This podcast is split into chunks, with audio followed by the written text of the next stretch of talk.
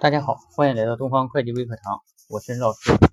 今天啊，我们来讲一下有关增值税的业务。呃，我们每个月呢，在月初的时候啊，都要进行增值税的纳税申报啊。那么在这个增值税纳税申报里头呢，呃，分成这个一般纳税人和小规模纳税人啊是不一样的。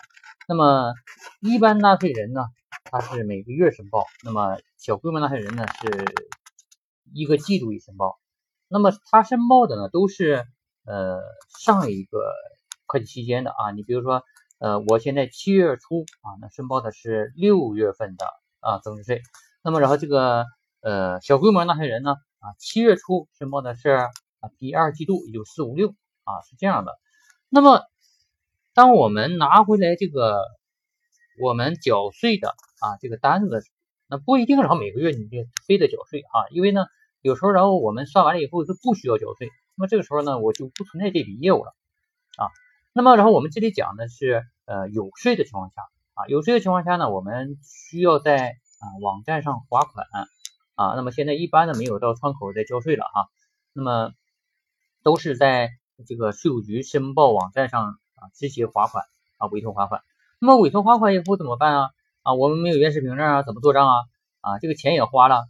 好，那么到哪儿呢？到银行啊，到银行啊去把这个单据啊打印出来啊。那么这里头呢，一个呢是呃有这个税收缴通用缴款书啊，还有一种呢是这个呃银行的电子划款单啊。那么这里头啊，呃，如果只是在网上申报的话，基本上就就是一个哈电子这个税这个缴税付款凭证啊这样一个凭证。那么拿回这个凭证呢以后呢，然后你要注意看一下，意味着当月报税的时候啊，它不是一种税哈，有增值税，有附征，还有什么房产税、土地税，那么各种税种，对吧？那么首先呢，我们讲一下这个房这个增值税啊。那么增值税啊，这里头呢又分为一般纳税人和小规模纳税人啊。如果是一般纳税人，大家一定要记住了哈，他在交税的时候呢是借应交税费。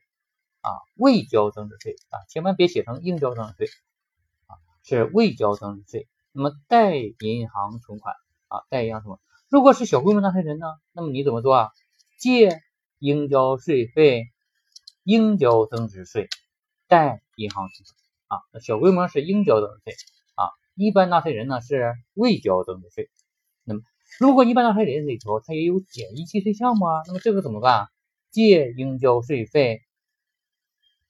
简易计税啊，就是应应交税费、应交增值税、简易计税啊，这个里头要注意哈。